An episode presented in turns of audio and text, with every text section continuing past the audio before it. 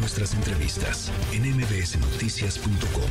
Escuchas a Ana Francisca Vega.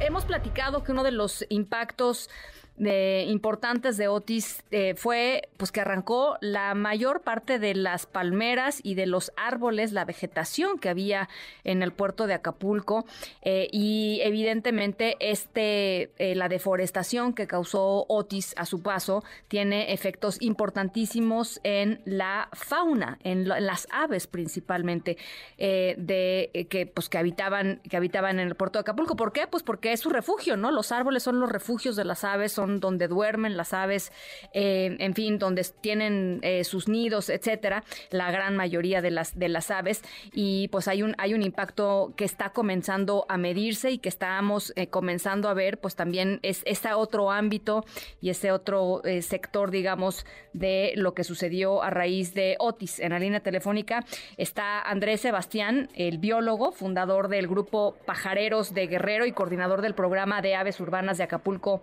de la Comisión Nacional de Biodiversidad de la CONAVIO. Gracias por conversar esta tarde con nosotros, André. Hola, muchas gracias. Gracias por la invitación y un saludo a todo el auditorio. A ver, pues cuéntanos un poquito cómo está la cosa, cómo está el tema de las aves. Bueno, Acapulco es una región prioritaria que representa eh, un lugar donde muchos ecosistemas se ven inmersos en dentro del crecimiento urbano desde ecosistemas de selva baja caucifolia, ecosistemas de manglar en las lagunas, ecosistemas marinos, y esto da paso a una riqueza biológica eh, bastante exuberante.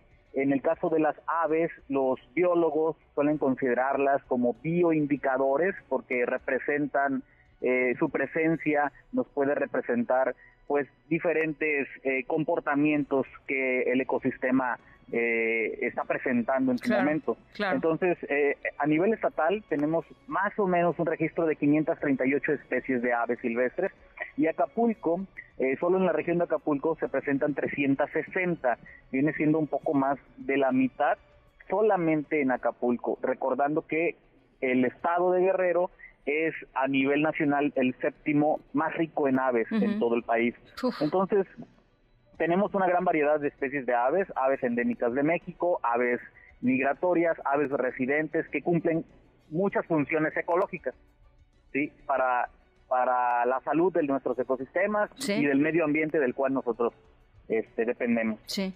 En este caso, con el huracán Otis, eh, hubo bajas, bajas significativas de varios ejemplares de diferentes poblaciones de aves que estaban habitando zonas urbanas, caso de golondrinas, teníamos el caso de algunas eh, historias incluso bastante difíciles de contar, donde algunas eh, golondrinas que fueron impactadas por, por estos vientos poderosos quedaron en el suelo eh, pues expuestas y eran, eran pisoteadas por la gente que al mismo tiempo empezaba en estos en estas olas de saqueo en los negocios este, de la zona y también varios pericos eh, que se refugiaban también en la avenida costera, este, también resultaron este, lamentablemente afectados.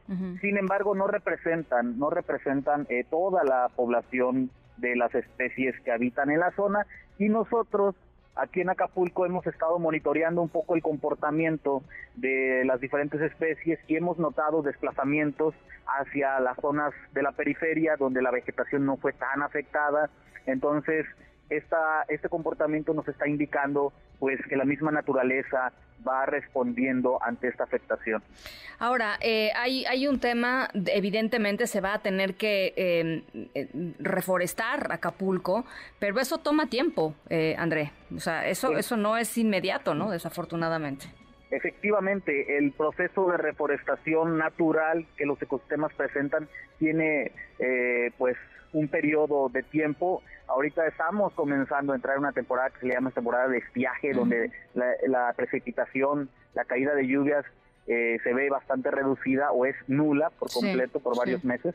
Entonces no es viable eh, campañas de reforestación en esta temporada. Nosotros estamos como ambientalistas y diferentes grupos activistas eh, uniéndonos para tratar de estar en sinergia con las autoridades y las diferentes dependencias en el, en el tratar de, de informar a la población, no caer en esta incertidumbre, ¿sí? Eh, y esperar a los tiempos adecuados para que todas las actividades que se hagan, en este caso de reforestación o rearborización en las zonas urbanas, eh, tengan resultados favorables. Sí, o sea, lo que, lo que nos quieres decir es que la gente quizá no se adelante a los tiempos porque no va a haber manera de controlar, de mantener y de ayudar a crecer a, pues no sé, pensando, ¿eh? miles de arbolitos que no se pueden regar naturalmente con las lluvias, ¿no? Es correcto, además de que, pues, tenemos deficiencia en el sistema también pues de riego. Entonces, sí, hay muchas carencias, ¿no? Efectivamente. Entonces, todo esto sí es importante considerarlo porque eso va en la repercusión de que los, los diferentes individuos de árboles que se vayan a, a sustituir, que se usen para sustituir a los que cayeron, sobrevivan, sobrevivan este, también hay que considerar varios factores importantes y por ello hay que, hay que estar consultando a diferentes especialistas en qué especies son las más adecuadas para sembrar. Nosotros que estudiamos un poco más el ambiente hemos considerado que a pesar de esta catástrofe es también una gran oportunidad que si no se aprovecha va a ser muy difícil volver a que se vuelva a presentar. En la oportunidad en el sentido de que tomemos eh, las alternativas más adecuadas en las especies que son eh, ideales y que también no representen problemas cuando suceda en otro caso otra eventualidad natural como este tipo de huracanes y que sean árboles que no se caigan con tanta facilidad, que no produzcan algún otro tipo de riesgo también a la ciudadanía. Bueno, pues eh, eh, regresaremos contigo si, si, si nos permites, André, en unos meses para ver cómo ha ido avanzando el proyecto y cómo lo han ido comunicando, porque lo más importante pues va a ser eso, ¿no? Comunicarlo eh, muy, muy persistentemente y, muy inteligentemente a, los diferentes actores que están pues también buscando el tema de, de cómo, de cómo reforestar nuevamente Acapulco, de cómo regresar de alguna manera o empezar a regresar de alguna manera em, pues el, equilibrio a, los ecosistemas, porque si no va a ser complicadísimo.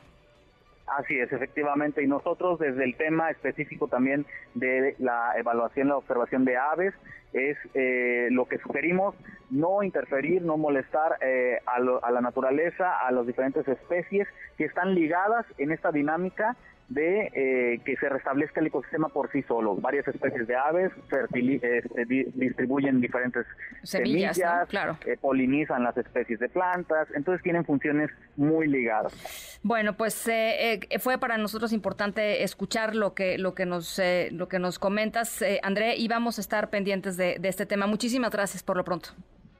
Gracias. Gracias. Un abrazo al biólogo André Sebastián, eh, observador de aves y fundador de pues, estos grupos ambientalistas que están en este tema de la protección junto con la Comisión Nacional de Biodiversidad. Noticias.